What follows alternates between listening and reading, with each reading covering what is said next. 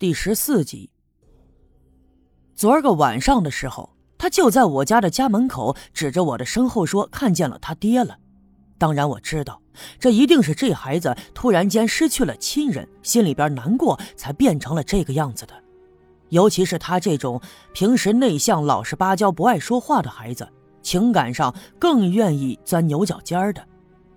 想到这儿，我鼻子一酸，给他拉了拉衣襟，问他。栓柱啊，你吃饭了没有啊？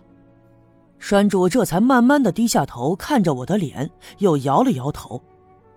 走到我家去，我给你做点好吃的。于是我带着栓柱回到了青年点儿。说起做饭，我并不在行，但是对付上一口吃的，应该还不是问题。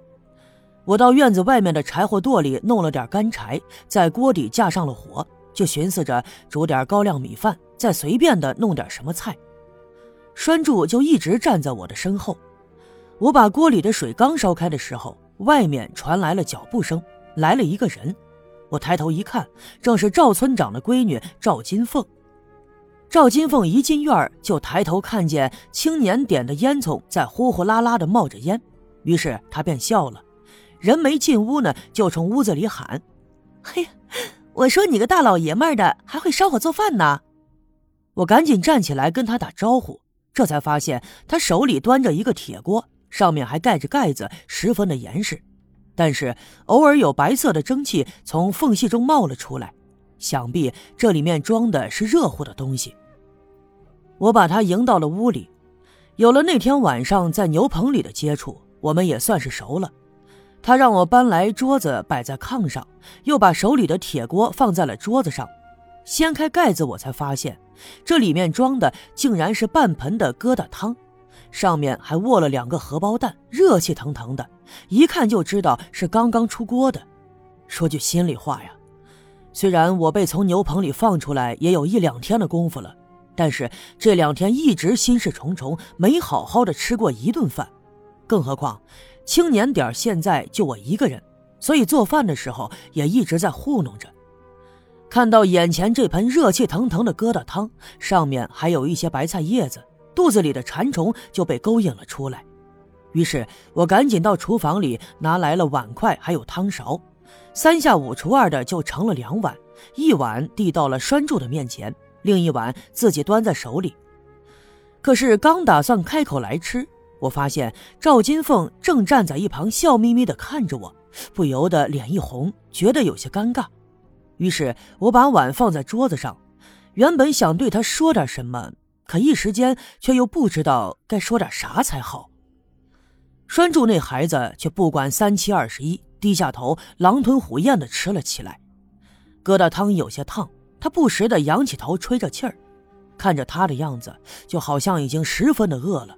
我呢有些心疼，就摇了摇头说：“ 看来这孩子呀真是饿了。”赵金凤也点了点头：“嗯，他爹没了，他就成了孤儿，这一看呢，就是好几顿饭没吃上了，多可怜呐。”听他这么一说，我有些纳闷就抬头问他：“这刘玉梅不是他干娘吗？他咋不到他干娘家去吃饭呢？”赵金凤撇了撇嘴，露出了一丝冷笑，看起来十分的不屑。不用多说，我就知道，想必是刘玉梅嘴上对栓柱东好西好的，可实际上却并不是那么一回事儿。哼，还说呢，刘玉梅那人谁不知道呀？也就嘴上的能耐，话说的体面，事儿办的可就邋遢了。原先为啥要对刘福生爷俩好啊？他不就是看中了他们家那二十几头羊吗？刘福生死了以后，他争着抢着给栓柱出头，也不就是想得到刘福生的家产吗？现在好了，人也下葬了，羊也肯定归他了，反手就变了脸。你看这孩子的样子，明显是没吃过饱饭呢。听他这么一说，我又想起来在小树林里看见他跟白胜利之间的事情，心里便不禁有些恶心。于是呢，看着眼前的栓柱，就更可怜了。我来到他的身边，给他拍了拍后背，对他说：“慢慢吃，别着急。以后饿了就到我这儿来。你看，我也就一个人，咱俩还能做个伴，不是？对了，我这儿还有不少的书，你要是喜欢呢，可以随便看。我抬手指了指放在炕梢的皮箱，那里面的确有几本书，其实啊，也就是一些闲书，都是一些我平时爱看的小说什么的。栓柱放下碗筷，顺着我的手指方向看去，转身来到炕梢，伸手从我的皮箱里拿出了一本书，稀里哗啦的翻了起来。我分明看到他的眼睛一亮，那很明显，他特别喜欢看书。他老老实实的在炕梢看书，一声也不吭。我和赵金凤就闲聊了起来。哎，对了，你懂得烧替身的事儿吗？我想起了今天在赵六姑家的事儿，于是就问赵金凤。赵金凤听了，皱了皱眉，叹了口气：“哼，还说烧替身呢？我看我爹就是老糊涂了。你说他好歹也是当过兵、打过仗的人，走南闯北的，见过世面。”现在又是刘家镇的村长，咋还相信这些封建迷信的东西呢？赵村长，这事儿跟他有什么关系？是赵六姑今天找我的。我有些不明白，问道：“咋没关系啊？你以为这事儿是赵六姑自己要干呢？哼，是我爹他们商量出来的。要不怎么能找你呢？我爹说了，你最合适了。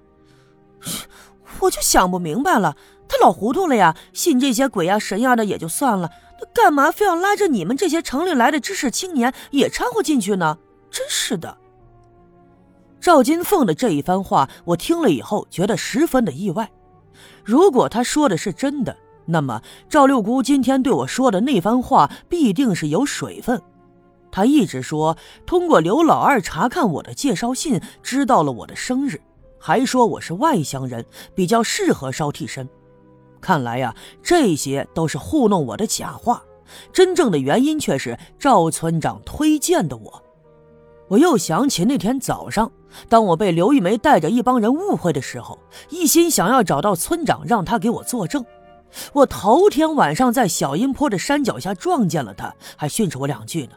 可是为什么他却矢口否认，说是没见过我呢？难道这其中还有什么隐情？